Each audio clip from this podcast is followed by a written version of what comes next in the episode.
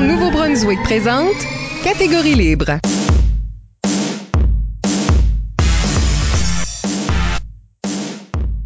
Bienvenue à l'émission Tout le monde, au microphone Michel Albert et à mes côtés, ma co-animatrice Isabelle Gauguin. Bonjour. Que vous écoutiez en radiodiffusion sur les ondes de notre partenaire principal CKUM, le 93,5 FM à Moncton ou à une autre station du réseau des radios communautaires du Nouveau-Brunswick ou bien encore en balado-diffusion, en podcast, hein, sur un objet électronique près de chez vous. Bienvenue à Catégorie Libre, une production d'improvisation Nouveau-Brunswick qui vise à enregistrer des entretiens avec les improvisateurs et improvisatrices de la province. Question de faire un survol de leur carrière, une exploration de leur démarche artistique, mais aussi de débattre les grandes questions qui entourent le métier d'art que l'on appelle l'improvisation. Notre invitée cette semaine, la très charmante Elisabelle. Élise a débuté sa carrière d'impro très jeune, soit au club 6-12, avant de devenir joueuse étoile à l'école Mathieu Martin.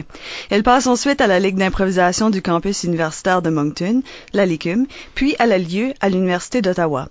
Pendant son parcours, elle deviendra fondatrice de l'équipe de la LISA, participera à quelques tournois civils et agira comme officielle occasionnelle à la Ligue d'improvisation acadienne et à la CHIAC, ainsi qu'à un bon nombre de tournois du réseau des écoles secondaires du Nouveau-Brunswick. Aujourd'hui, elle travaille de près avec la jeunesse, autant dans le domaine de l'impro avec Impro NB que dans un sens plus large avec la Fédération des jeunes francophones du Nouveau-Brunswick. Élise Lamel, merci d'être là. Ça me fait plaisir. Oui, gros bienvenue. On parlera avec Élise de sa carrière, sa démarche artistique, euh, tout ça d'abord, et dans la deuxième moitié de l'émission, des différentes étapes de la vie d'un improvisateur, de ses débuts jusqu'à sa retraite entre guillemets. Avant d'aller beaucoup plus loin, n'oubliez pas d'utiliser le hashtag ou mot-clic catégorie libre pour réagir à l'émission pendant que vous l'écoutez.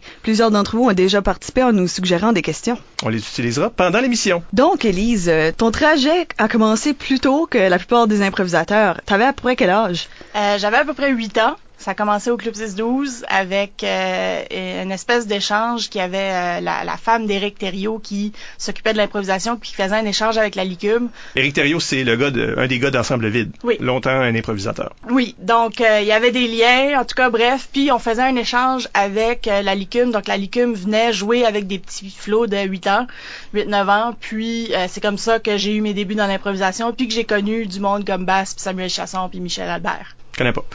Le... T'es un enfant de 8 ans dans l'histoire? Comment est-ce qu'un enfant de 8 ans répond à ça? Ben, je pense que, puis on, on j'en parlais l'autre jour avec des amis, des enfants, ça improvise tout le temps sans s'en rendre compte. Ça invente des histoires, puis il n'y a pas de limite à leurs histoires, puis ce sont pas déjà mis des balises pour s'enfermer dans qu'est-ce que je peux faire, qu'est-ce que je peux pas faire. Fait que je pense que de les offrir un contexte comme ça, où on peut improviser avec une structure, ben, dans le fond, c'est de canaliser cette énergie-là qui existe en chaque enfant. Puis pour moi, ça a été euh, une super belle façon d'aller chercher la créativité puis d'aller répondre à ce, besoin-là que j'avais de raconter des niaiseries. Comme là, à 12 ans, c'est parce que ça, c'est une sorte de garderie, un après-école, je sais pas comment appeler ça. Après 12 ans, tu t'en vas à l'école intermédiaire ou dans les niveaux intermédiaires. Est-ce qu'il y a de l'improvisation là pour toi? Ben moi, j'ai fait un exprès parce que normalement, à 12 ans, t'es plus censé d'aller au Club 6-12, mais j'ai fait un exprès d'y aller une année de plus pour faire d'autres impros. Fait que j'ai triché un peu. Mes parents ont payé la garderie quand il n'y avait pas besoin. Des pauvres enfants de 8 ans là, qui jouaient de l'impro contre un enfant de 13 ans. fait que là, euh, j'y allais un an de plus.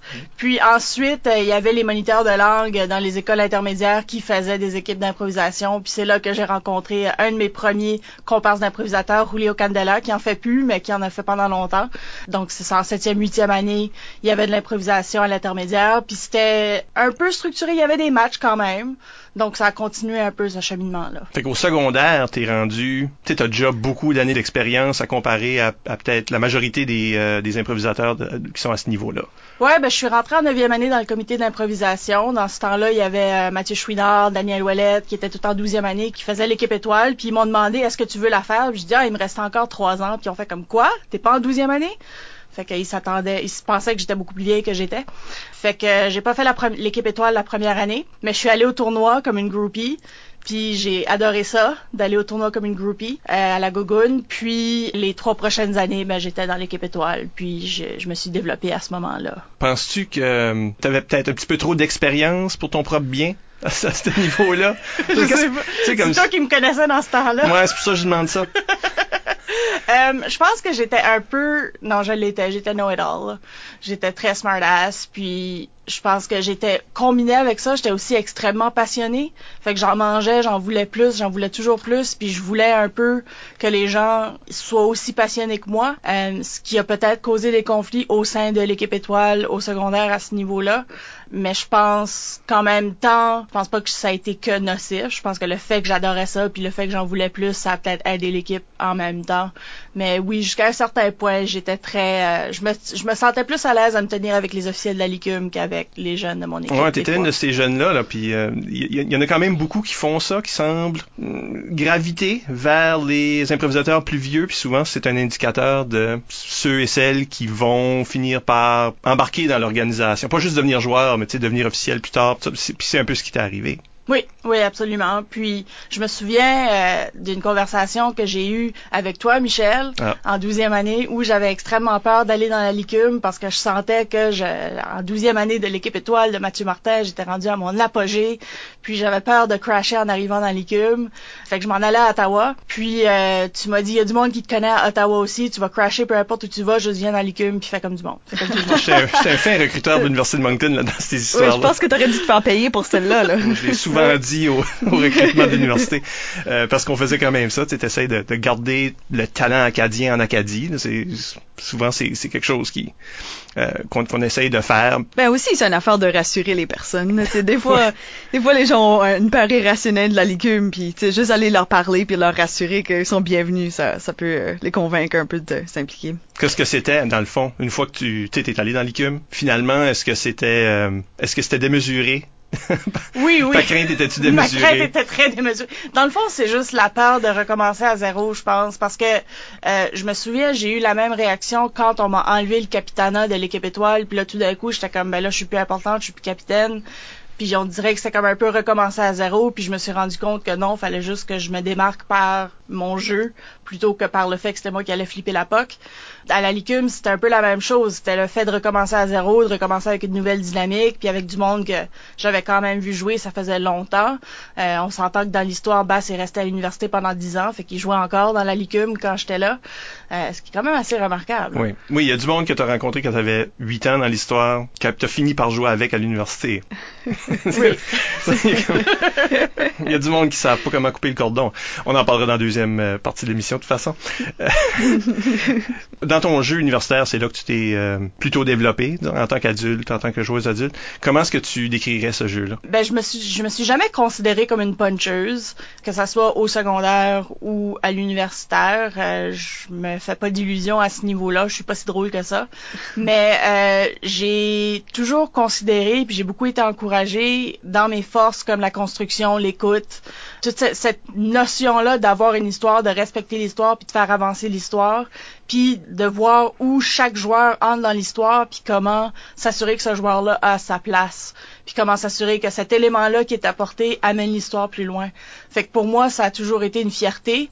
Quand j'ai compris que c'était une bonne chose, ça a toujours été une fierté de pouvoir plus être joueur, pas de fond, mais constructeur, puis plus euh, de soutien, puis qui va venir créer un bon spectacle, ça a toujours été une fierté pour moi. Puis je pense que c'est c'est là où mes forces euh, se retrouvent, que j'ai cultivé. C'est sûr que développer le punch, ça s'est venu, ça, ça s'est c'est venu plus tard, puis j'ai des impros mémorables que j'ai fait à la fin de mon parcours universitaire où j'étais pour la première fois la puncheuse de l'impro, fait que ça m'a vraiment marqué parce que c'était plutôt rare.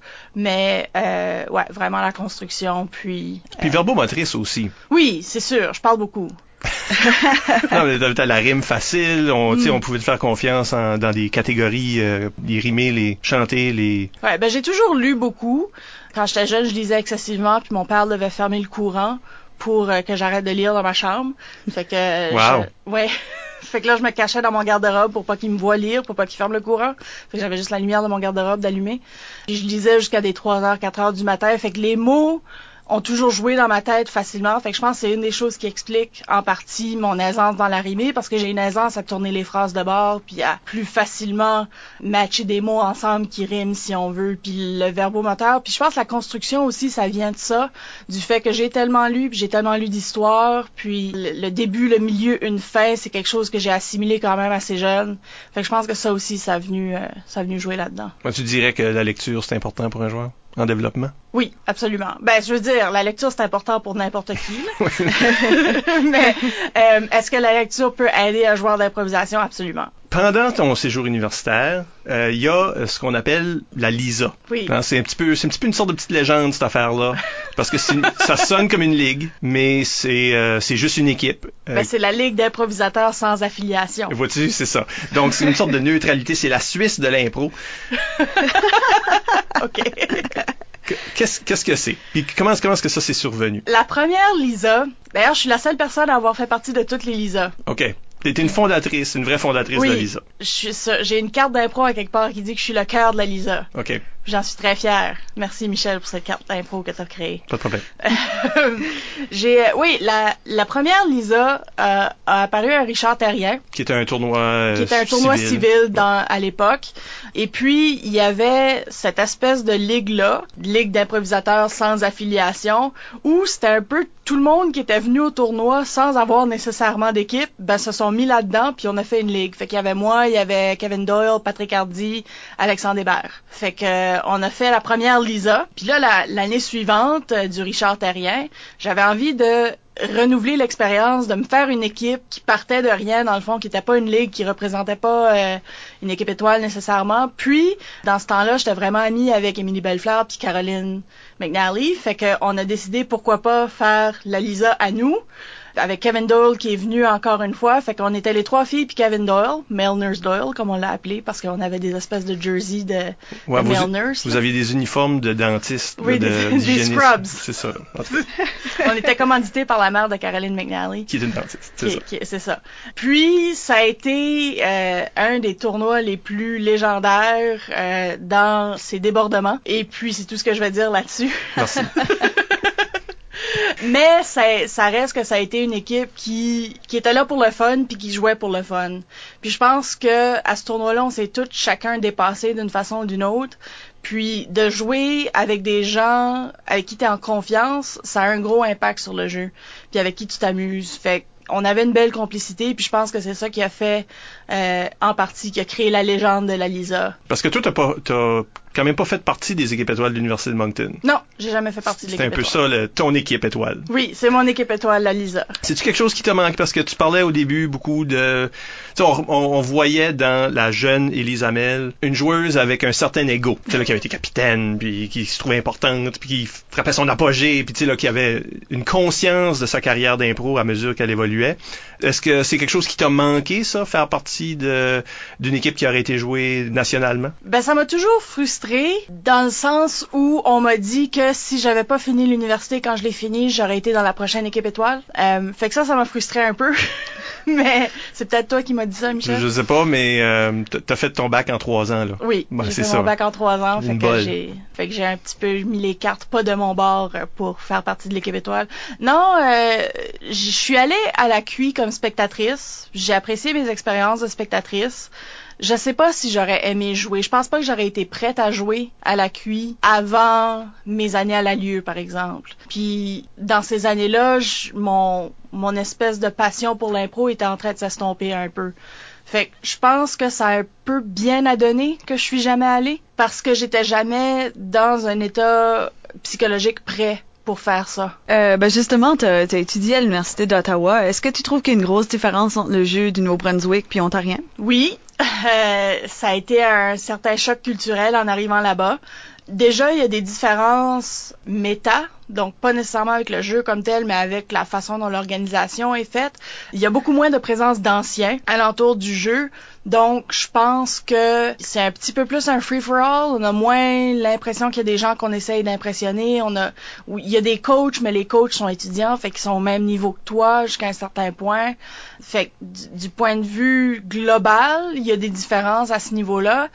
Puis, je pense que du, dans le jeu comme tel, ben, ça influence de certaines différences, c'est-à-dire qu'on va moins chercher les constructions, on va moins chercher l'écoute, on va beaucoup plus chercher les punches, puis les, c'est pas pour dire qu'ils font de la mauvaise impro, absolument pas. C'est juste différentes choses qui sont valorisées. Puis, il y a une foule aussi qui est quand même assez nombreuse et qui aime beaucoup le punch. Donc, c'est un peu plusieurs choses qui vont venir faire que euh, c'est vraiment beaucoup le punch qui est valorisé, les cabotins qui sont valorisés à la lieu, à l'époque où j'y étais en tout cas. Ça t'as-tu causé des problèmes toi à t'intégrer vu que, comme tu disais tantôt, tu te considères pas une puncheuse? Je pense que les problèmes d'intégration étaient plutôt dus au choc culturel, à la différence, les différences dans les façons de faire les choses. Je pense pas que c'était nécessairement au jeu comme tel, mais je pense aussi que j'étais un, un, un, endroit différent dans ma vie où justement l'impro prenait moins de place. En raison de ça, ça m'a fait, ça, ça, a causé des distances entre moi puis l'impro, puis entre moi puis les personnes dans la ligue en général aussi. Parce que t'es parti pour un certain temps de la province, c'est-à-dire. Tu as fait ça pendant que t'étais à l'université. Euh, t'as vécu au, en Ontario, au Québec. Là, tu reviens ici. As-tu immédiatement cherché à t'impliquer de nouveau? Pas immédiatement. Ben, je me souviens, euh, à un moment donné, on était venu euh, au tournoi, le premier tournoi chaleur, le premier tournoi de la Ligue. On était venu avec une équipe d'Ottawa. Puis je me souviens que je m'étais senti beaucoup plus à ma place avec des improvisateurs du Nouveau-Brunswick que je connaissais pas qu'avec mon équipe d'Ottawa avec laquelle j'étais venu. Fait déjà là, ça m'a mis la puce à l'oreille que, OK, j'ai ma place en quelque part, c'est peut-être pas avec la lieu, c'est peut-être plus avec le Nouveau-Brunswick. Mais quand je suis revenu, je dirais pas que ça a été automatique je dirais pas que j'ai cherché pour m'impliquer parce que à la fin de mon parcours à l'université d'Ottawa en 2008, j'ai vraiment pris un recul par rapport à l'improvisation puis je, me souviens j'étais en pratique, j'ai dit non, j'étais pas capable. C'est la première fois que je disais vraiment non, je ne peux pas faire ceci. Puis à partir de ce moment-là, j'ai quitté l'équipe, j'ai quitté la ligue, j'ai vraiment pris du recul. Puis là, c'est quand même juste en 2012 que je suis revenu au Nouveau-Brunswick. Donc il y a un quatre ans là où j'ai pas fait d'impro du tout, du tout, du tout. Puis quand je suis revenue au Nouveau-Brunswick, c'est un peu arrivé par la force des choses éventuellement que je me suis réimpliquée parce que la FJFNB où je travaillais, où j'avais obtenu une job, ben la FJFNB s'occupait de l'impro pour cette année-là. Donc j'ai été amené à me réimpliquer de cette façon-là, puis j'ai continué ensuite. Peut-être depuis, c'est que tu as joué plein de rôles en tant qu'officiel. Oui. Statisticien, juge de ligne, euh, arbitre. Entrain tu as aussi été entraîneur de... Oui, j'ai été entraîneur de Rogersville. Parle-nous un peu de ça. C'est quoi, comment est-ce que c'était cette expérience-là? Une petite équipe en, en devenir, là, tu sais, qui, une petite école? Ouais, c'était spécial. C'est un peu arrivé euh, out of the blue, si on veut, où ils ont fait comme, il va-tu avoir de l'impro cette année à notre école? Ah ben, je le sais pas. Ça vous prendra un entraîneur. Ben toi, tu pourrais être notre entraîneur? OK.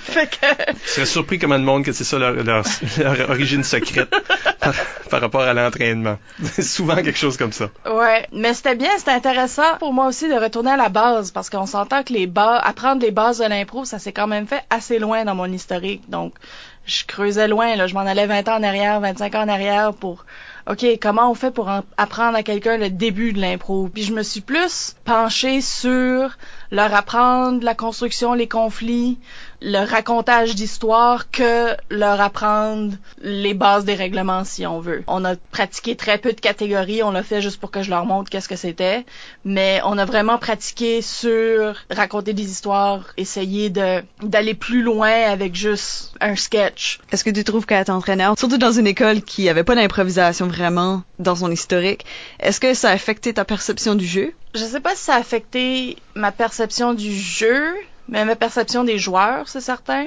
De voir des joueurs vraiment au début de leur cheminement puis qui ont pas vu d'impro avant, fait que de faire les, les erreurs de débutants qui font que tout le monde fait là, ça met dos au public puis je sais pas trop. Fait que ça ça m'a un peu ramené sur terre si on veut avec le cheminement d'un joueur d'impro. Fait que de voir les débuts puis de voir où ça commençait puis où ce que ça allait cette affaire-là, je pense que ça m'a aidé à, simplifier un peu les, choses dans ma tête. Puis en plus, vous avez été de Stock ensemble? Oui, ça a été. je suis devenue maman de six adolescents. C'était merveilleux. J'ai lavé des bobettes qui étaient pas à moi. ça, c'est un tournoi pour les gens, pour les gens qui savent pas. Le Edmunstock, c'est ce qu'on appelle l'expérience d'être, euh, d'aller à un tournoi. Et à Edmundston, il y a une grosse tempête de neige. Et là, on reste pris derrière cette tempête de neige-là où toutes les équipes qui vivaient euh, dans le sud-est, dans le comté de Kent, etc., étaient pris pendant plusieurs jours. Oui. Ma foi. Fait que toi, t'es entraîneur de ces euh, jeunes-là à ce temps-là. Oui, qui sont à leur premier tournoi d'impro puis qui sont Edmund Stock. Fait qu'eux autres ont tripé comme des malades à rester plus longtemps s'amuser avec les jeunes. Mais pour moi, ça a été euh, un peu une consécration de maman feeling, puis de jouer la matante, puis de m'occuper d'eux autres, de leur bien-être physique autant que que juste du, du, niveau du jeu. Fait que ça a été euh, ça a été intéressant à ce niveau-là. Puis c'est dommage qu'on n'a pas pu continuer, euh, qu'il n'y a pas eu d'équipe l'année d'après. ok, continuez là. restons, restons, restons, restons à stock à Bon, on aurait pu rester là jusqu'à la gogoune, puis ça aurait été correct. C'est ça, on aurait pu juste faire le prochain tournoi à la même place. Tu récent ça ou t'as toujours été un petit peu une matante? Euh, ben, à Ottawa, mon nickname, parce qu'à Ottawa, faut avoir un nickname sur son jersey, c'est une règle. Puis mon nickname, c'était ma tante. Ah. Parce que je tricotais, puis parce que je me couchais tôt. Fait que j'ai toujours été un petit peu... Puis le monde disait que j'étais comme un mélange entre une madame puis une petite fille. Parce que je m'excitais un chocolat chaud, mais en même temps, je me couchais avec un loup sur les yeux pour dormir. le matin est venu un peu de ça, mais là, ce qui, ce qui l'a rapporté, si on veut, c'est les jeunes du, euh, du conseil aviseur de la FGFNB qui, à un moment donné, euh, sont partis sur un trip de euh, le directeur général, c'est le papa, la directrice adjointe, c'est la maman, puis Élise, c'est la ma tante. Puis là, ils ont commencé à tout m'appeler ma tante Élise. Vu qu'il y a beaucoup de ces jeunes-là qui font de l'impro, ça s'est transporté dans le monde de l'impro. Puis je suis très à l'aise avec le rôle de ma tante Élise. J'ai des amis qui ont des enfants qui m'appellent ma tante Élise, j'adore ça. Fait que appelez-moi ma tante Élise. Hashtag ma tante Élise. Je trouve que c'est quelque chose que tu as bien intégré dans ton personnage d'arbitre. Que dernièrement, c'est assez récent là, que tu te lances en arbitrage. Ouais. Euh, tu as arbitré au Jeu d'Acadie ouais. euh, 2015, euh, aussi au Zèbre d'Or Mhm. 2015. Donc euh, des t'as arbitré des très jeunes joueurs et des vieilles rapaces. les deux côtés du, de la carrière d'impro. Ben, je trouve ça intéressant parce que le rapport avec les joueurs est différent. Puis surtout avec des joueurs qui sont très jeunes, qui sont en train d'apprendre. Je trouvais ça très intéressant puis très agréable de pouvoir aller les voir puis de pouvoir leur donner un talk d'avant-match puis un, peu les encourager puis dire qu'est-ce que je cherche, qu'est-ce que je veux voir, qu'est-ce que qu'est-ce qui est bon, puis en même temps de l'aspect pédagogique euh, de ça j'ai beaucoup aimé. Puis là, ben, il y, avait pas beaucoup de pédagogie aux zèbres d'or, mais... Euh... Je sais pas, il y en a qui en avaient besoin. Ouais. Je m'inclus là-dedans. Mais, mais j'ai, j'ai aimé jouer le personnage de ma tante Élise, justement, de euh, un arbitre qui est juste heureux, puis qui aime la vie, puis qui aime les gens. D'ailleurs, quand je rentre, je fais toujours des babayes à tout le monde. Puis il euh, y en a qui peuvent pas s'empêcher de me refaire des babayes back. Je trouve ça vraiment drôle. Mais euh, ouais, je, je pense le fait d'être de bonne humeur, c'est pas nécessairement mon naturel. Fait que de faire un arbitre comme ça, ben, ça m'aide à rentrer dedans puis à, à, un peu amener le, le personnage d'arbitre à, à, un endroit où on le voit pas souvent. Oui, c'est vrai parce que traditionnellement c'est plus méchant un arbitre. Oui, ben je peux être méchante quand même. mais ben tu veux pas choquer pas, ma tante. Mais non, c'est ça. fait de la discipline. Je suis pas frustrée contre vous autres, je suis déçue. ah, c'est ça. Puis là, tout le monde pleure. Ça fait les, plus mal. les joueurs sont tristes. Ça fait vraiment plus mal quand t'es déçu. Est-ce que c'est quelque chose que tu te vois euh, poursuivre? C'est ça l'avenir d'Elisabeth? Oh, je sais pas si c'est l'avenir avec un grand A. Euh, je pense que ce qu'on, ce que j'ai, l'intention de discuter dans la deuxième partie, c'est beaucoup comment les rôles sont changeants. C'est sûr que j'aimerais euh, m'impliquer au niveau secondaire. J'aimerais faire l'expérience d'un tournoi en tant qu'arbitre parce que justement, comme je l'ai dit, ça vient chercher euh, la pédagogue en moi. Ça me donne un autre rapport avec les joueurs, puis je peux leur faire des commentaires après les matchs aussi parce qu'un statisticien que tu vois à peine qui vient de dire un commentaire, t'es comme OK, t'es qui toi, puis pourquoi tu parles de mon match d'impro? Mais l'arbitre qui vient de dire Hey, t'as vraiment bien fait ça, ben ça a un impact beaucoup plus. Fait que j'ai, envie d'explorer cette partie-là. Mais en même temps, je dis pas non à jouer, je dis pas non à faire d'autres rôles, sauf juge de ligne, là, j'ai déjà donné. Mais euh... tu, euh, tu penses que c'est comme une sorte de rituel, de passage? Oui. Faut juste passer par là? Oui. Moi, j'aille pas ça, moi, de temps en temps. Ouais, moi. Euh... Ça montre une humilité, je trouve. Ah. Tu trouves pas? mais moi, je, moi, chaque fois que je le fais, je réalise que je suis tout le temps en train de dire au monde comment le faire, mais là, je suis là, puis je fais comme, ah non, hey, j'étais censé faire de quoi, moi, là? Oups! Ouais, moi, j'ai tendance à prendre trop de place. Mm. Moi, j'aime juste pas ça monter puis descendre la bande. Ah, ben, ouais, tu sais, ça, c'est le pire. Hein. De, quand t'as tous les, les, les, morceaux de bois pris dans tes pantalons puis ça, là, parce que les bandes, c'est jamais arbitrer, c'est dur sur les genoux. Oui. Que tu sois euh, aux lignes ou euh, en chef, là. C'est euh, C'est tough. le monde réalise pas que c'est c'est plutôt physique. Est-ce que ton euh, est-ce que tu utilises ton sens de la construction puis de la narration dans l'arbitrage? Je pense que là où on le remarque le plus, ça va être dans mes thèmes, parce que j'aime donner des thèmes qui peuvent mener à des histoires. Donc quand même, je donne, il y a des thèmes que je donne qui sont spécifiques, mais qui laissent quand même à l'interprétation puis qui laissent à construire des choses.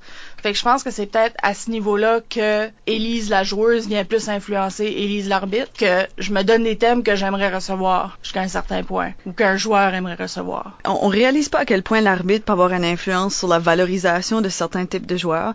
Comme tu disais qu'à moment donné, t'as réalisé que c'était une force, ça, être constructrice, puis tu être conscient de la, de la place que tout le monde a. Tu Puis ça, ça peut prendre du monde vraiment longtemps à réaliser que c'est une force parce que eux qui les encadrent sont pas toujours là pour leur dire que c'est une force. À quel moment que t'as réalisé que c'était une force pour toi? Probablement à un tournoi secondaire où, Michel, tu nous as présenté les sept piliers de l'improvisation. Oui, OK, la première fois, la première fois, la Ouais, première première probablement conférence. la première conférence que tu as donnée, j'étais là dans le public, je pense que c'était à Edmundston, Oui. Où j'ai vu tous les différents piliers, puis j'ai fait « Hey, je suis bonne là-dedans, hey, je suis bonne là-dedans, hey, je suis bonne là-dedans », puis là, ça a commencé à faire du chemin. Fait que ça, ça, a été la première graine, si on veut, de, la valorisation de la construction, puis de, de l'écriture, etc., de l'écoute. Puis je pense que le summum de ça, c'est venu quand j'étais à la Licume, puis euh, à ce moment-là, on avait des coachs, puis c'était John Boucher qui était coach de notre équipe. Puis on, avait la, Green Machine avec Christian Siam, Étienne Boivin, quand même des gros joueurs, où John m'a légèrement guidé, puis m'a aidé à prendre ma place au sein de cette équipe-là avec ces forces-là. Fait que ça a vraiment été une espèce de OK, je peux vraiment amener cette équipe-là plus loin, qui est quand même une équipe de gros joueurs, mais je peux les amener plus loin avec mes forces, puis je peux créer des meilleurs impros avec mes forces. Fait que ça a été un peu ces deux moments-là clés que je me souviens qui ont qui ont vraiment été importants pour euh, valoriser la construction, valoriser l'écoute, valoriser l'écriture, le- la culture, tout ça, tout ce qui vient alentour de l'improvisation qui est pas nécessairement être drôle. Oui, parce qu'il y a pas de pilier qui dit faut que tu sois drôle. Non, c'est vrai. Non, pas comme tel. C'est- à quelque part là-dedans, là, c'est l'efficacité, ou en tout cas. C'est ça. Mais euh, non, non, parce que être drôle, c'est juste un, un résultat de ce que tu fais. Mhm. L'impro sera toujours drôle, même quand tu essaies de faire du drame. Tu Il y a quelque chose d'absurde dans ce qu'on fait. Fait que euh, le monde va toujours réagir en au moins. C'est dur d'aller chercher du vrai drame chez du monde.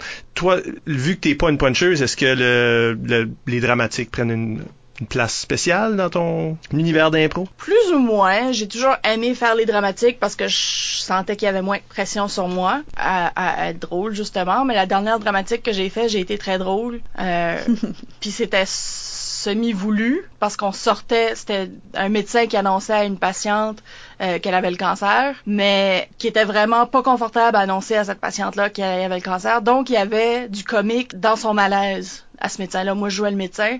Puis j'ai fait plusieurs jokes, puis j'ai trouvé ça un peu libérateur à quelque part d'être capable de faire des jokes pendant une dramatique, puis que ça passe, parce que c'était quand même vrai, c'était réel ce qu'on faisait. Ben, dans une dramatique, il y a personne qui a dit que t'as pas le droit de rire un petit peu. C'est parce que la vie c'est drôle. C'est ça. Une dramatique, ça se veut un, reflet de quelque chose qui pourrait arriver. Puis dans la vie, il y a des choses drôles qui arrivent. Mais c'est sûr qu'au secondaire, on m'envoyait dans les dramatiques parce que j'étais confortable avec, puis j'étais verbomoteur, puis c'est souvent verbomoteur les dramatiques. Fait que c'est sûr que c'était une des catégories euh, que je me réservais avec la rimée. Tu as dit que t'as- tu t'as pris du recul pendant longtemps, puis là t'es revenu dans le réseau secondaire. Qu'est-ce que t'as pensé du réseau secondaire? Quand t'as recommencé à t'impliquer euh, Quand j'ai recommencé à m'impliquer dans le niveau secondaire, la première chose qui m'a frappé, c'était honnêtement, c'est qu'étonnant à dire, mais la qualité du jeu qui dépassait ce qu'elle était il y a 10 ans. Puis je pense que ça vient d'un encadrement plus poussé, de, de- des gens qui restent impliqués plus longtemps, puis du, du fait qu'il y a plusieurs personnes qui ont fait de l'impro, qui sont maintenant devenus entraîneurs. Je pense que il y a vraiment une différence au niveau de la qualité du jeu. Ce que j'aime aussi beaucoup, c'est je suis souvent surprise en regardant un match du secondaire. Fait qu'ils me surprennent avec leur audace, ils me surprennent avec ce qu'ils pensent puis où ils s'en vont. C'est ce que j'aime le plus de voir un match du secondaire, c'est de me faire surprendre comme ça. Tandis que si je vois des joueurs que j'ai souvent vus ou que j'ai beaucoup vus, qui ont beaucoup joué, je sais qu'ils vont être bons ou je sais qu'ils vont faire des choses absurdes, mais l'aspect d'être surpris en, en regardant de l'impro, c'est extrêmement important. Puis je pense que je viens beaucoup le trouver quand je vois des matchs secondaires. Ben, en tout cas, si vous voulez euh, en savoir plus sur Elise, elle est une des grandes écrivaines sur le blog d'improvisation de Nouveau-Brunswick, .nb.wordpress.com. On va le répéter à la fin de l'émission de toute façon. Et dans la deuxième partie, on va parler avec Elise des différentes étapes dans la vie d'un improvisateur, des débuts jusqu'à la soi-disant retraite. Tu restes avec nous, Elise? Oui. Donc, tout de suite après la pause.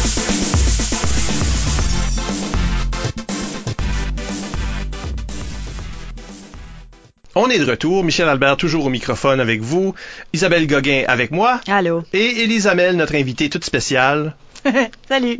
Et euh, ensemble, on va maintenant parler du sujet qu'on a choisi, euh, c'est-à-dire les étapes de vie d'un improvisateur, d'une improvisatrice, des débuts jusqu'à la retraite. Parlons des débuts. Comment est-ce qu'on pogne le bug? Là? Comment ça a commencé pour, pour nous, puis comment ça commence pour les autres?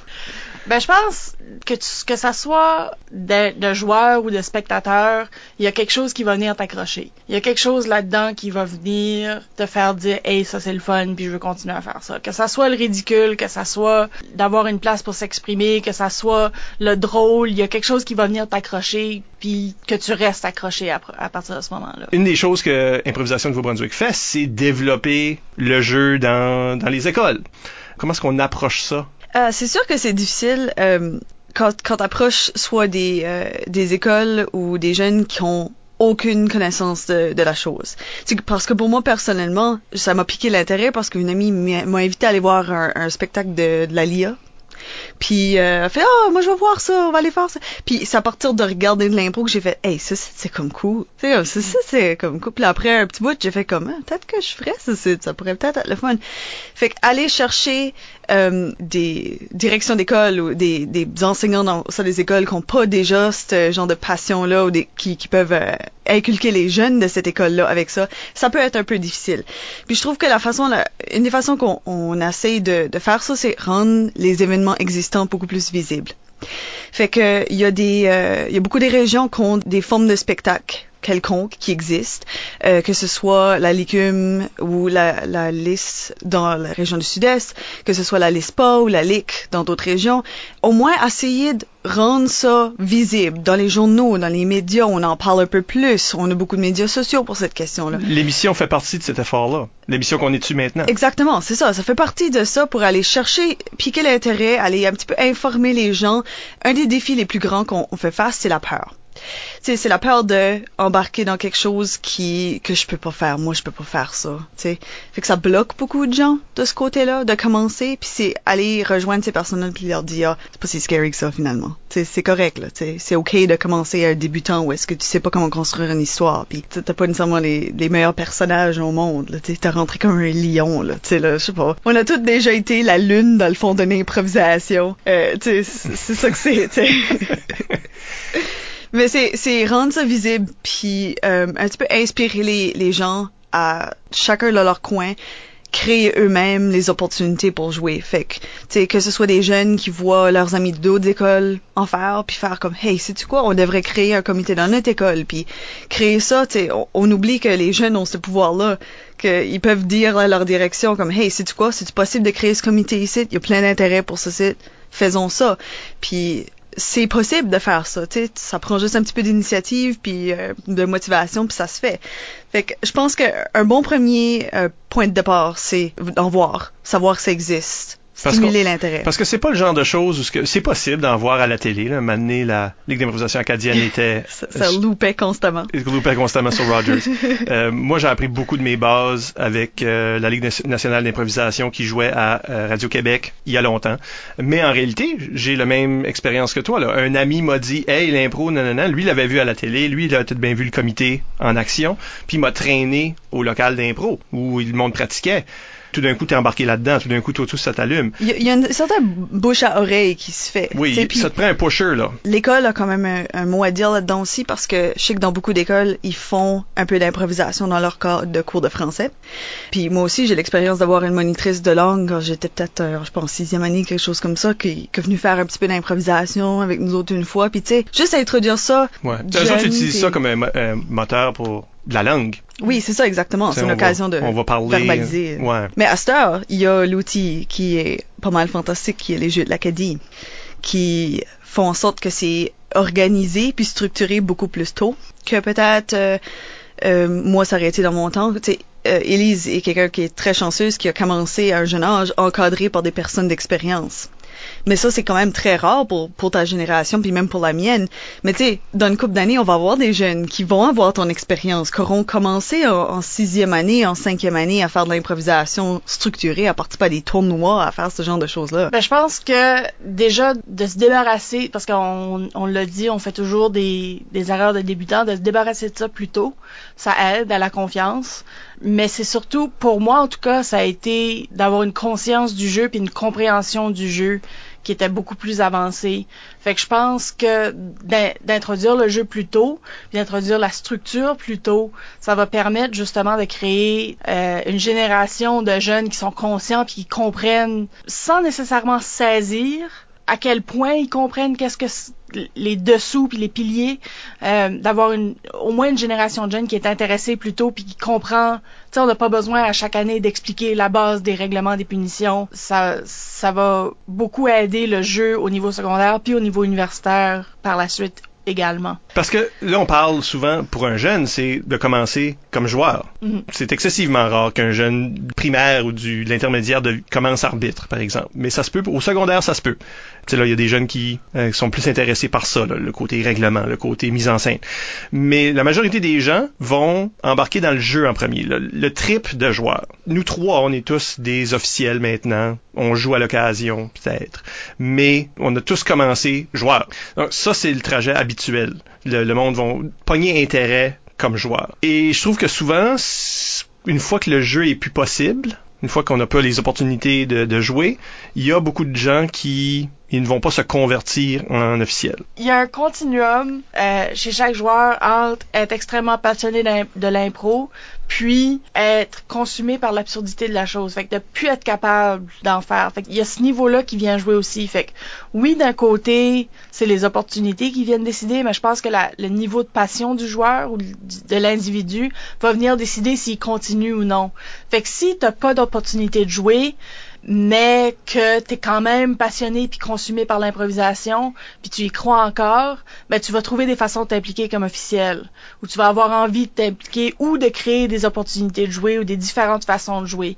Tandis que si ce manque d'opportunités-là coïncide avec un temps dans ta vie où tu es moins intéressé, ben là tu vas plus le laisser aller.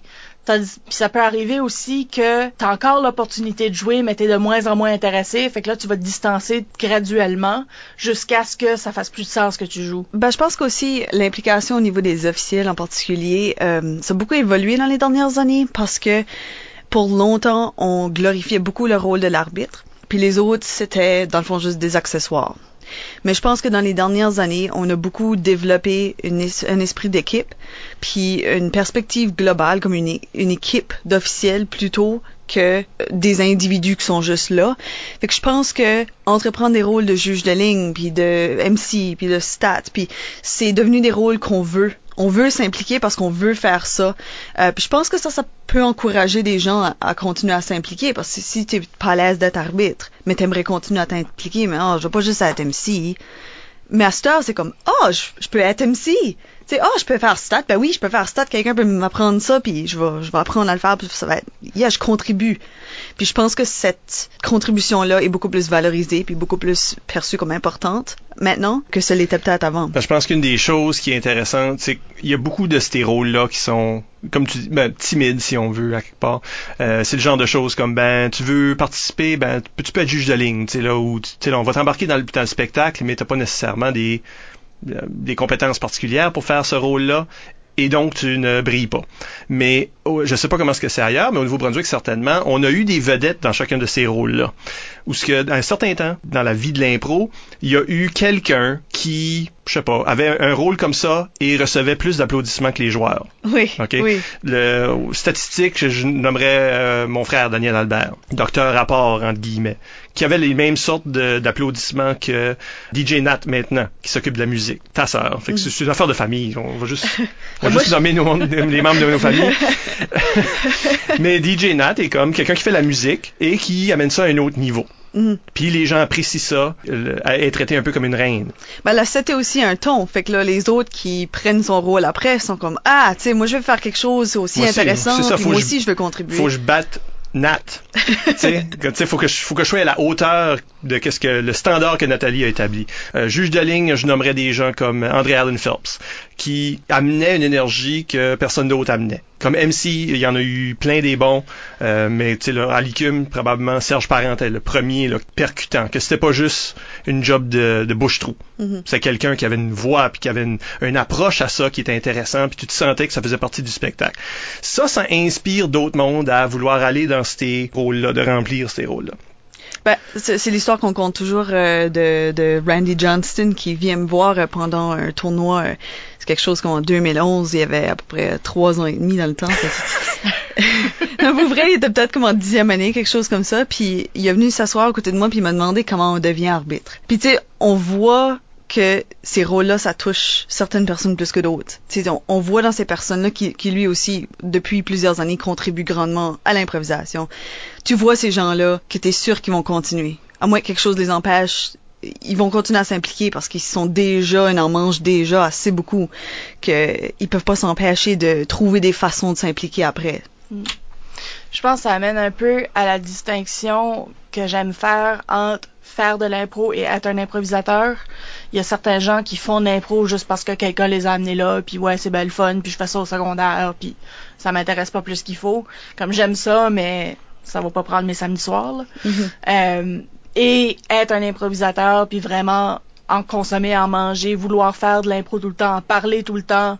Euh, je pense que c'est ces deux, cette distinction-là va venir jouer un rôle dans qui ce qui s'implique plus longtemps aussi, qui ce qui vraiment fait de l'impro une partie de sa vie, une partie de lui-même, tandis que quelqu'un qui, qui pratique juste l'impro parce que c'est le fun, mais qui qui est pas passionné plus qu'il faut. Juste parce que tu as déjà nagé, veut pas dire que tu es un nageur. Ben, c'est un peu la même idée parce que Mhm.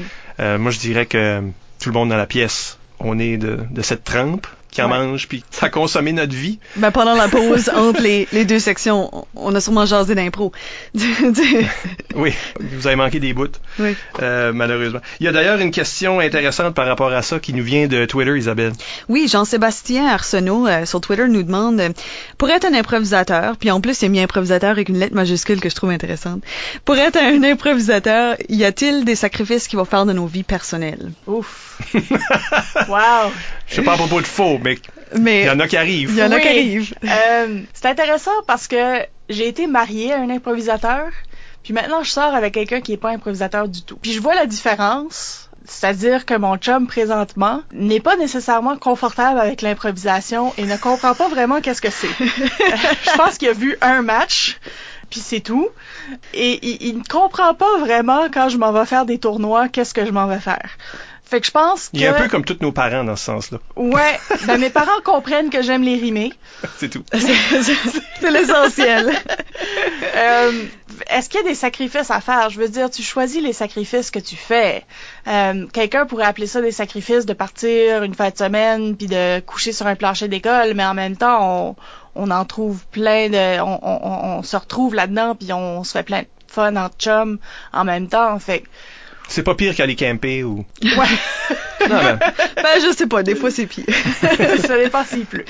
Euh, je dirais que il y a des sacrifices qui vont se faire. Si t'es improvisateur, pis si tu manges l'improvisation, tu vas faire des sacrifices, mais ils vont pas filer comme des sacrifices. Mm.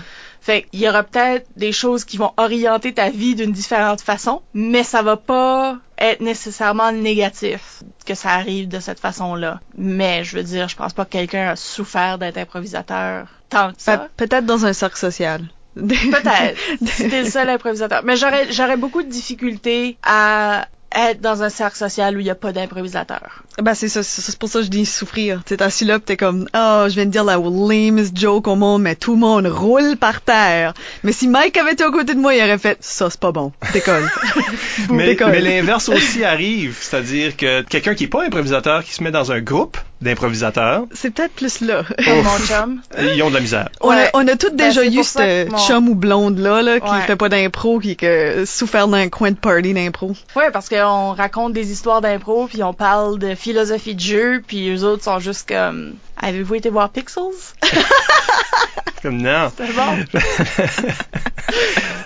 Non, on n'a pas été voir Pixel. Mais oui, c'est ça, c'est comme une sorte de communauté, puis même de l'extérieur. Moi, j'ai souvent entendu, t'as un groupe d'improvisateurs qui sont en train de jaser, rire, je sais pas, vivre, puis des gens de l'extérieur de ce groupe-là, mais qui sont dans la même, je sais pas, dans le même endroit, euh, nous trouvent complètement hors limite, dérangeants, Ils ne comprennent pas cette réalité-là et en plus veulent pas en faire partie, mais en plus trouvent qu'on est une sorte de bruit Ah, pour, ben. pour eux autres. Ben, je me rappelle une couple de semaines passées, j'ai été au restaurant, puis on, j'étais peut-être avec, euh, je sais pas, deux, trois personnes, puis il y avait une table qui était dans le restaurant qui était pas nous autres. Ils étaient plusieurs, puis ils riaient tellement fort, puis ils arrêtaient pas de faire des choses constamment. C'était assez dérangeant, puis là, j'ai fait « Ah! Ah, ça, c'est ça que c'est à tout le monde d'autre le reste du temps. » C'est ça. Ça, c'est nous autres qui chantent euh, en train de commander de la crème glacée, puis on est super dérangeant une table de pique-nique aux côtés de la cabane.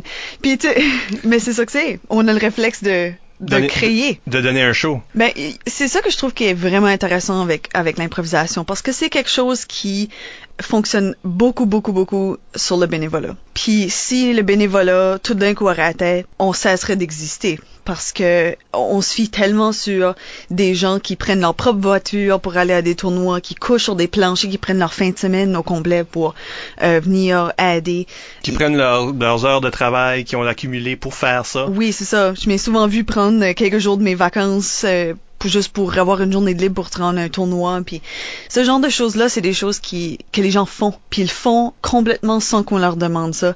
Ils font parce qu'ils adorent ça, puis qu'ils sont motivés, puis ils veulent contribuer, puis ils veulent aider, puis ils veulent vivre cette expérience-là eux aussi. Il y a certainement pas d'argent à faire. Euh, certainement pas. Puis je pense que c'est ça que c'est. C'est un sacrifice, mais en échange, tu crées des liens d'amitié. En échange, tu contribues au développement de des jeunes. Euh, ou, ou même juste de au plaisir de des gens plus vieux aussi, tu sais, parce que on arbitre à, au ZEB d'or. C'est des adultes. Puis tu sais, c'est quand même une fin de semaine, c'est quand même du bénévolat. Mais tu sais que tu es en train de les permettre d'avoir une bonne expérience. Fait que je pense que le plaisir de créer cette communauté-là, puis créer ces liens forts-là, ça vaut la peine pour les petits sacrifices qu'il faut faire. Puis les gros. Puis les gros. Non, moi je sais que j'ai- manqué des opportunités de travail à cause de à cause de Ah oui. comme quand j'étais super impliqué, là, beaucoup plus impliqué que maintenant quand j'étais toi. En tout cas, Oui, oui. quand je faisais vraiment tout cet ouvrage de tout, tout le travail de fond, d'organisation de tournois, etc. J'ai dit non à des opportunités de travail, donc euh, qui, qui ont fini par me faire du tort à long terme dans des certaines carrières que j'ai déjà eues et que je n'ai plus dans ce sens-là. Il y a des vrais sacrifices que tu mais ça c'est vrai pour n'importe quelle passion. Je pense que si tu si t'es passionné pour quelque chose, fait que ça n'a pas besoin d'être l'improvisation, ça peut être quoi que ce soit.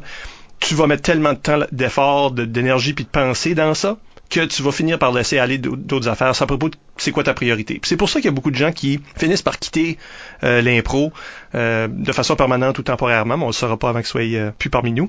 Le- dans le fond, il y a beaucoup qui décollent parce qu'ils sont en train de fonder des familles. Ben écoute, je comprends que ta priorité devrait être tes enfants à ce Ouais, moment-là.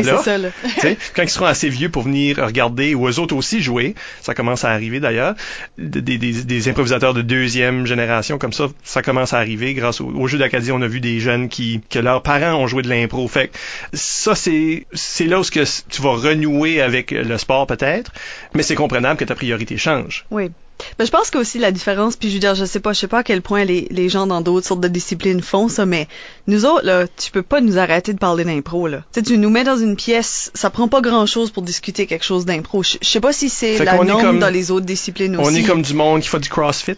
Oh, On est, on est, oh non, non! on Oh est là, non! On est comme euh, du monde qui utilise des Macs. on est un annoying culte. Qui peuvent pas arrêter qui- d'en parler. mais, mais oui, je sais pas, je, je me demande des fois si les autres sports ou les autres disciplines jasent autant de ça à l'extérieur du temps. Tu sais, si c'est pas la saison de hockey, le monde parle-tu de hockey? Je sais Oui. Oui? Ouais, Du Penses-tu? ouais, du hockey. Ouais, Mais les que- repêchages, pis ces affaires-là. Je sais pas. on dit juste des mots. Ça Oh, sonne-tu, ça sonne-tu comme quelque chose, ça? la glace. Ah, je, je sais pas, c'est rien. Euh, oui, mais je pense que le, le, le fait que c'est tellement intimement une activité sociale qui est intimement liée avec faire des choses entre amis, Puis même quand t'es dans un match d'improvisation, c'est social. Tu sais, comme une compétition de natation, c'est pas social en quelque part. Là. Tu nages.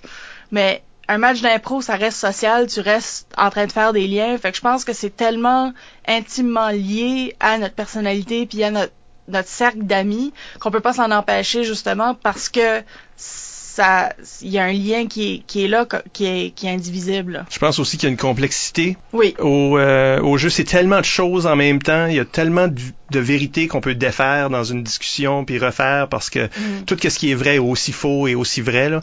Euh, en impro, il n'y a pas de façon de faire, il n'y a pas de formule. Mm. Je suis pas sûr que tu peux parler de comme lancer un ballon d'une telle façon, ben comment comment loin tu peux aller en discussion avant que ce soit tellement technique que la majorité des gens peuvent pas le comprendre, même dans le sport?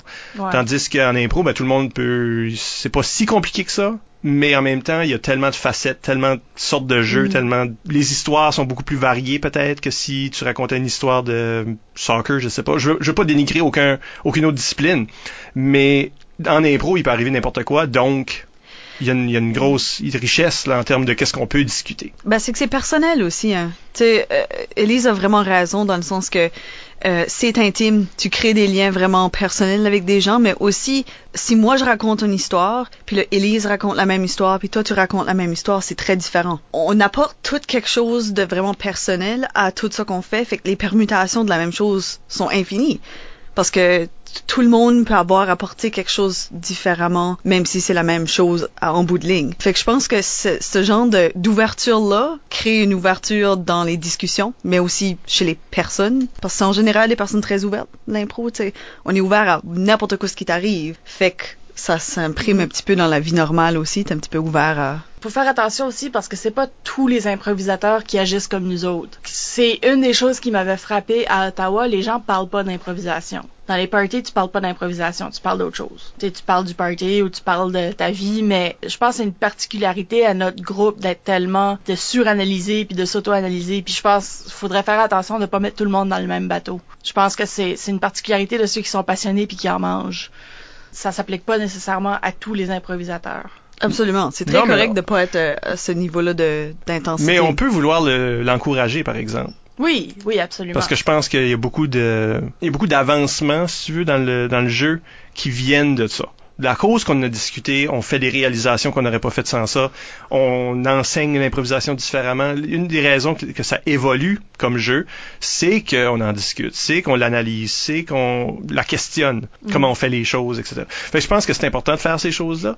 Euh, je sais pas si tu vas stagner nécessairement si, si tu fais pas ça, mm. mais pour ceux qui sont officiels, donc qui doivent régir, ils doivent organiser, ils doivent ou entraîneurs tant qu'à ça parce qu'ils doivent enseigner. Ces gens-là se, se, doivent un peu là, de d'en parler un peu plus, puis de, de, questionner ce qu'ils font parce que ils ont une responsabilité face au spectacle qui dépasse le jeu d'un seul joueur.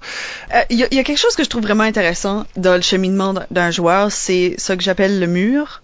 Ou est-ce que tu frappes ce mur carrément dedans, ou est-ce que tu réalises que ça que tu faisais d'habitude marche plus? Est-ce que ça t'a déjà arrivé ou ça vous a déjà arrivé? Ah ouais. Ouais, moi ben j'ai frappé un mur à Ottawa quand vraiment puis je me souviens très bien c'était dans une pratique puis on m'a demandé fais une impro un par équipe comme si tu étais une entraîneur de d'Allemagne de l'Est de gymnastique.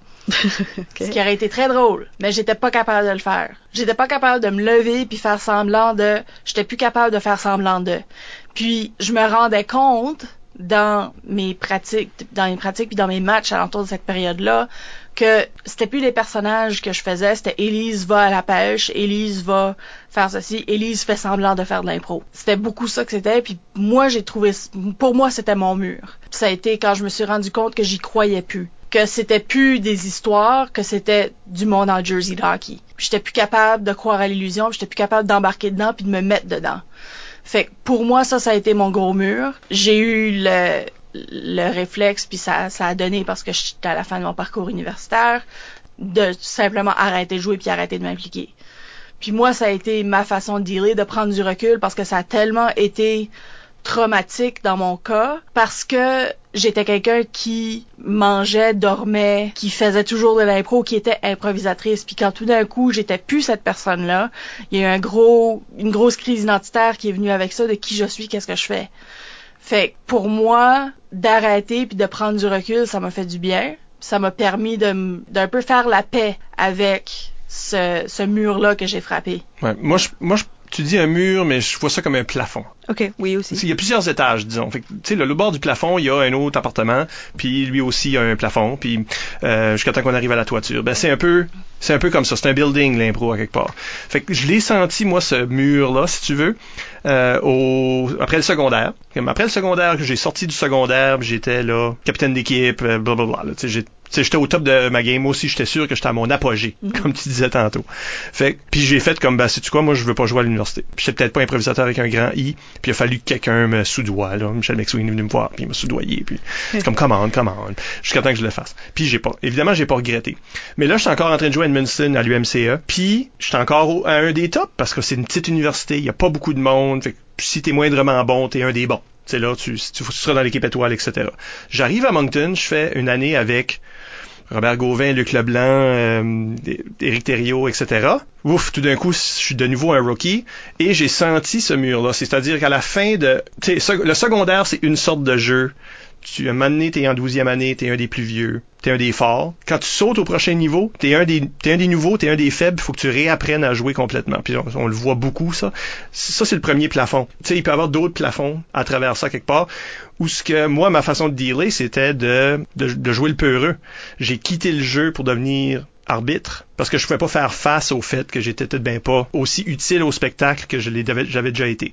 L'arbitre est très utile au spectacle? Bon, tu sais, je me suis juste reglissé, puis là, j'ai pas joué pendant quatre ans, du tout. De peur de pas être à la, à la hauteur, de pas être le joueur que je pensais que j'étais.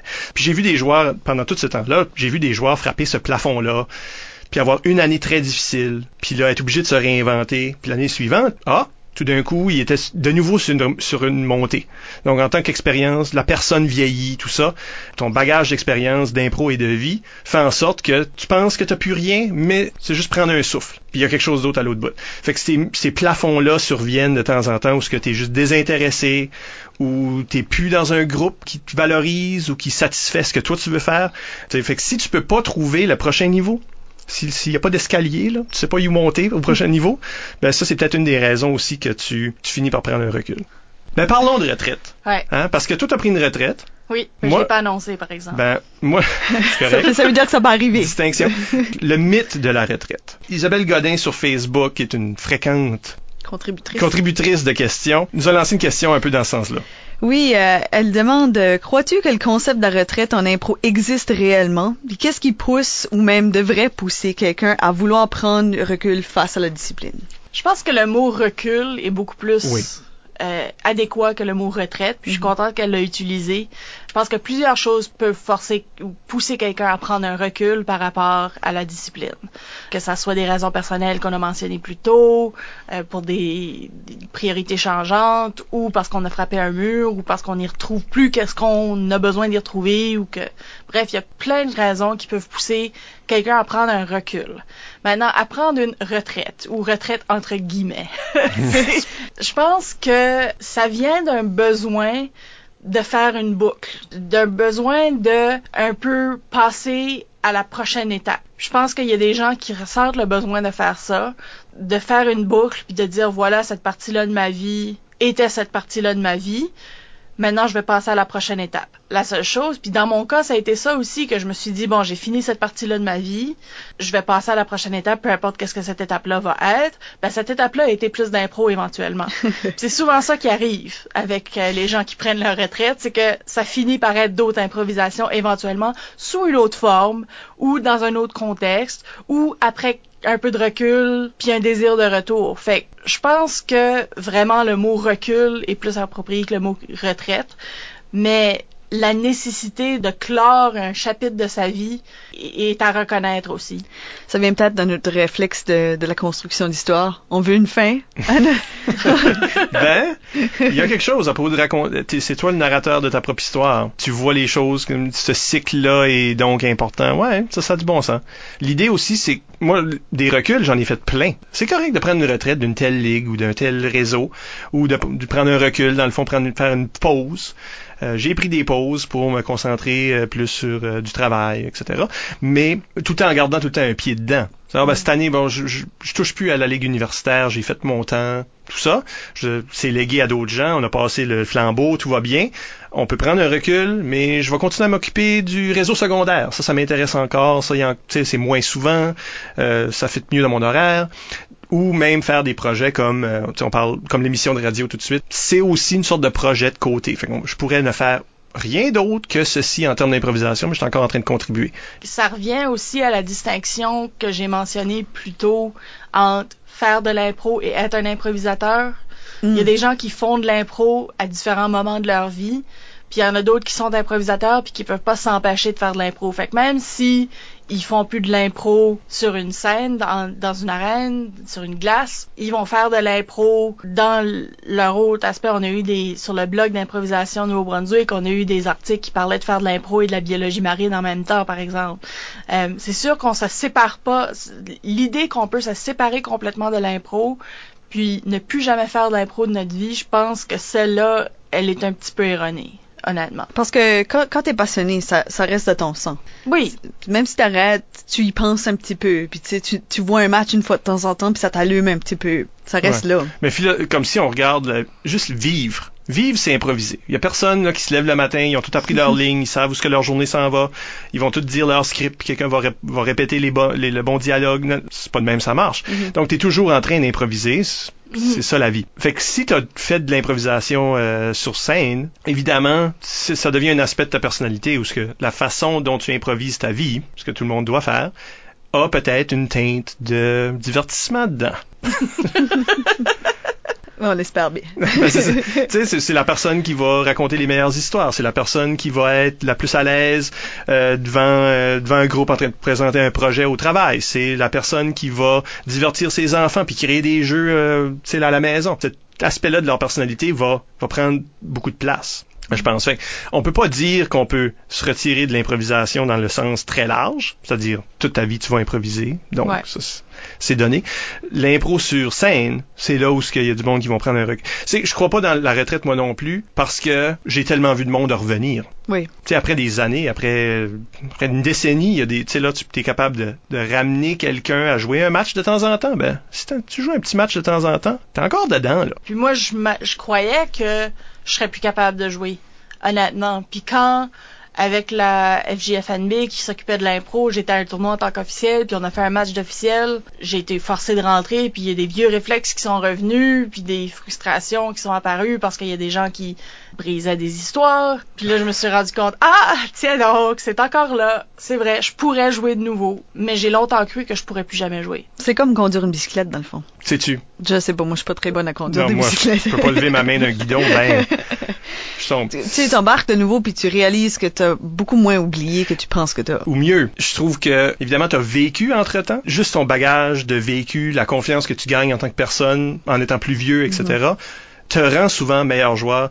Tu vois souvent comme les grosses, les grosses vedettes qui lâchent le jeu puis reviennent plus tard, là, ils se sentent rouillés puis ils sentent qu'ils sont pas en train d'être aussi bons qu'ils l'étaient. Ça, c'est possible. Mais règle générale, je trouve que le monde ont juste pris de la profondeur. Mm. Puis là, ça paraît dans leur jeu. Fait que si tu si tu t'enlèves dans la tête que t'es rouillé puis que peut-être ça marchera pas bien, à quelque part tu te surprends. T'es peut-être meilleur que t'étais quand ce que t'as lâché.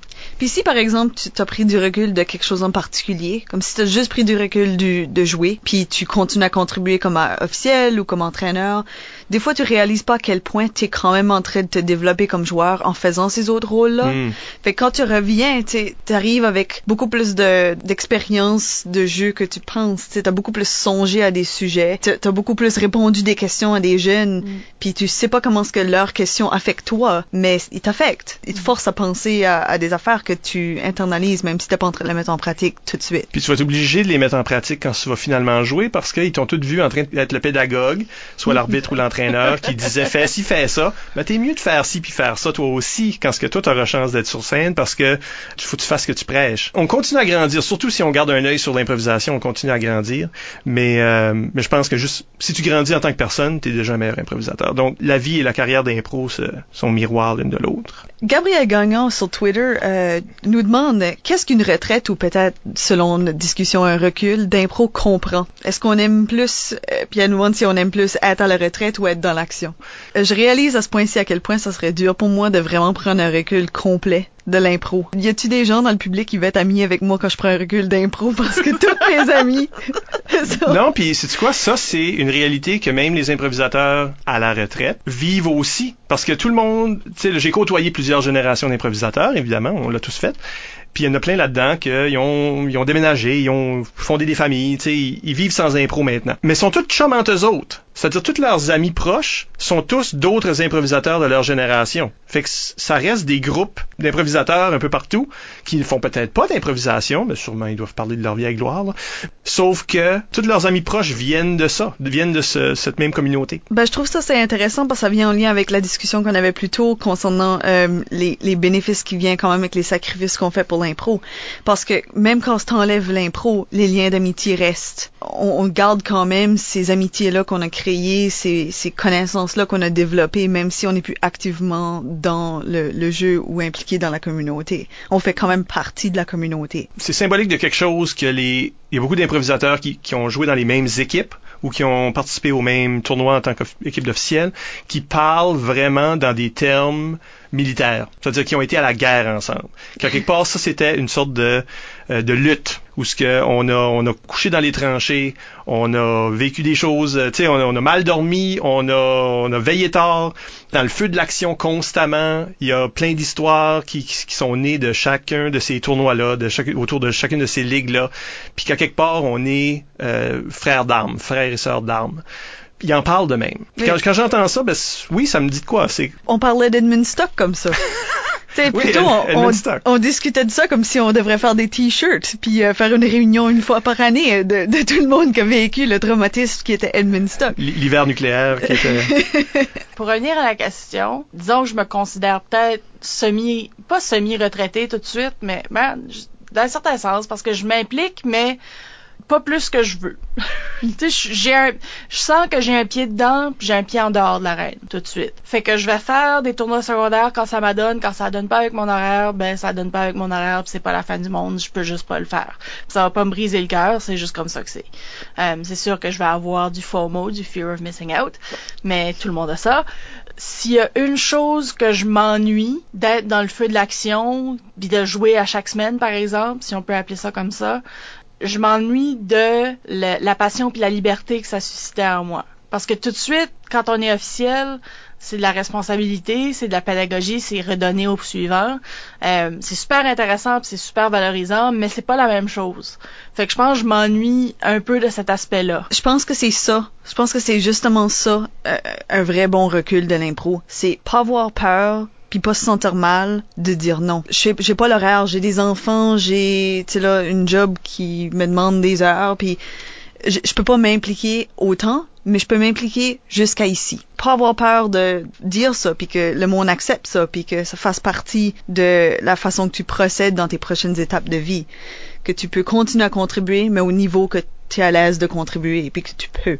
C'est difficile ça pour beaucoup de gens parce que s'ils ont eu la passion s'ils étaient des improvisateurs avec un grand I, puis qu'ils en mangeaient, là, ils sentent qu'ils sont en train de nous décevoir. Mm, Tu sais, là, qu'ils sont, que, qu'à quelque part, ils nous ont laissé tomber.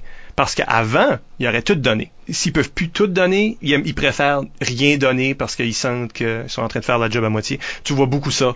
Mais tu as complètement raison qu'il faut se donner cette permission-là à mesure qu'on vieillit, puis faut faut aussi donner notre place. Là, c'est pas juste à propos de, de, de, ça, c'est à propos de laisser des plus jeunes briller à leur tour, avoir des idées à leur tour, organiser à leur tour, faire des erreurs à leur tour, parce que toi t'en as fait.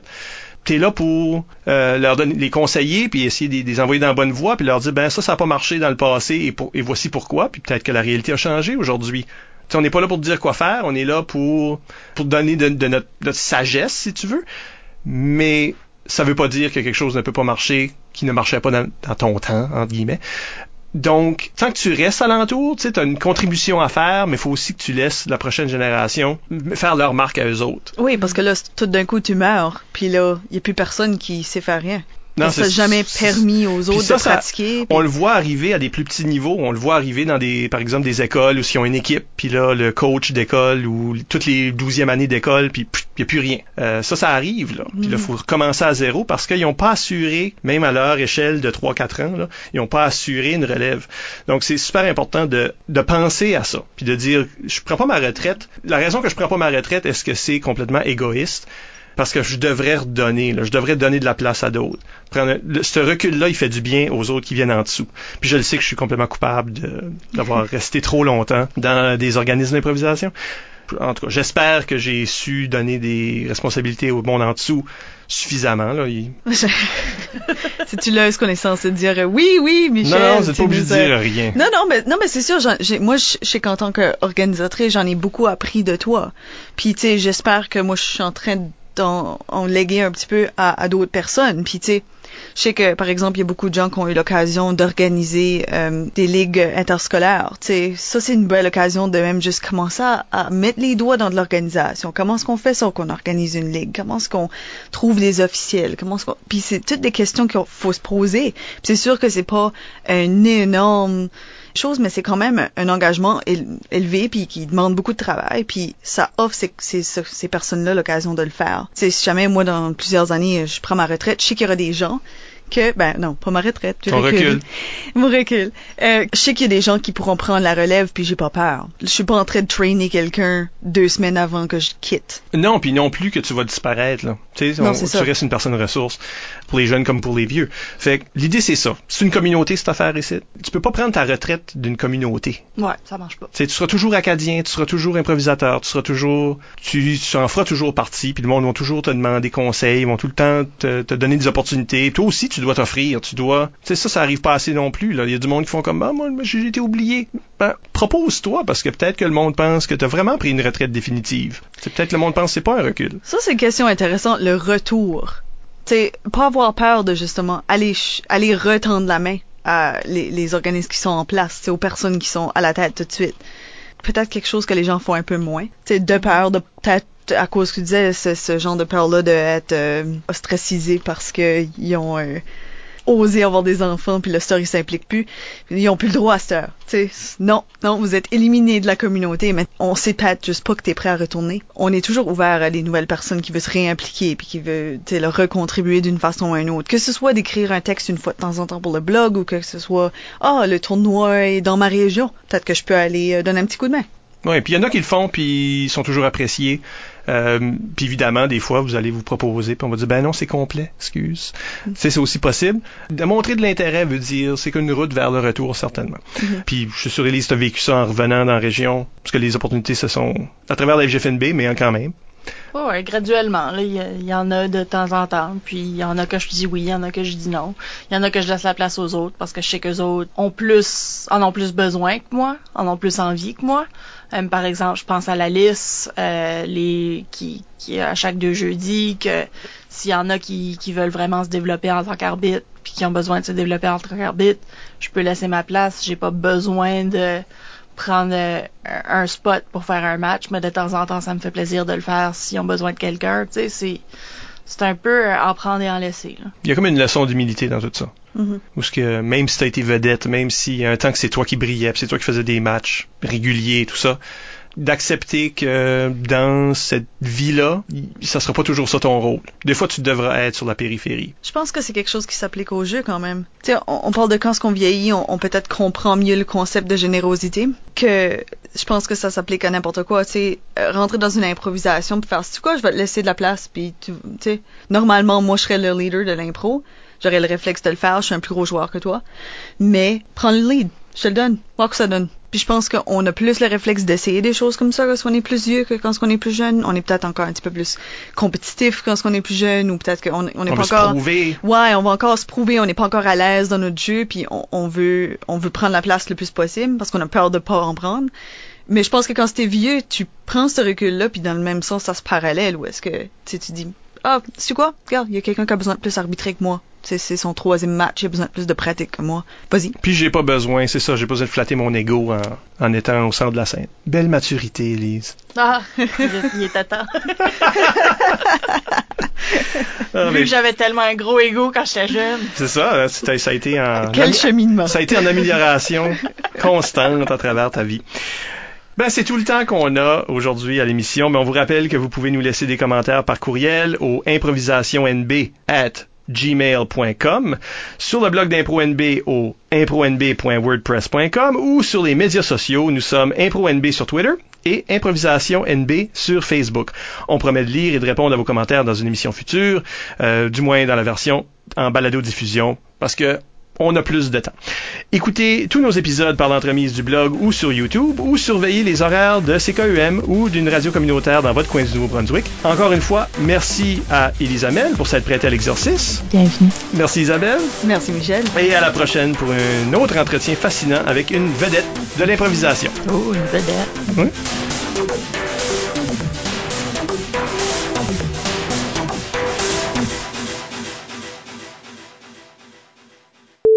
Drink, drink, drink. Chug, chug, chug. C'est une drinking game de catégorie libre. Louis, Louis. Euh, chaque fois, je dis justement. euh, prenez, prenez un drink. Cher public. Une drink d'eau. Ben oui, bien sûr. Voyons donc. On a, on a soif. Il, il fait chaud, on a soif. C'est ça, là. On est déshydraté, là. Ben oui, non, on- non, on est en octobre. Euh, je sais pas quand est-ce qu'on est. Je sais pas quand est-ce qu'on est. Rise pas la magie, On là. est peut-être en septembre. Non, on est en octobre. Moi, on est probablement en octobre. Bienvenue en octobre. OK. Avais-tu d'autres choses, euh, Isabelle? Non, je pense pas. OK, je vais faire un sign-out. OK.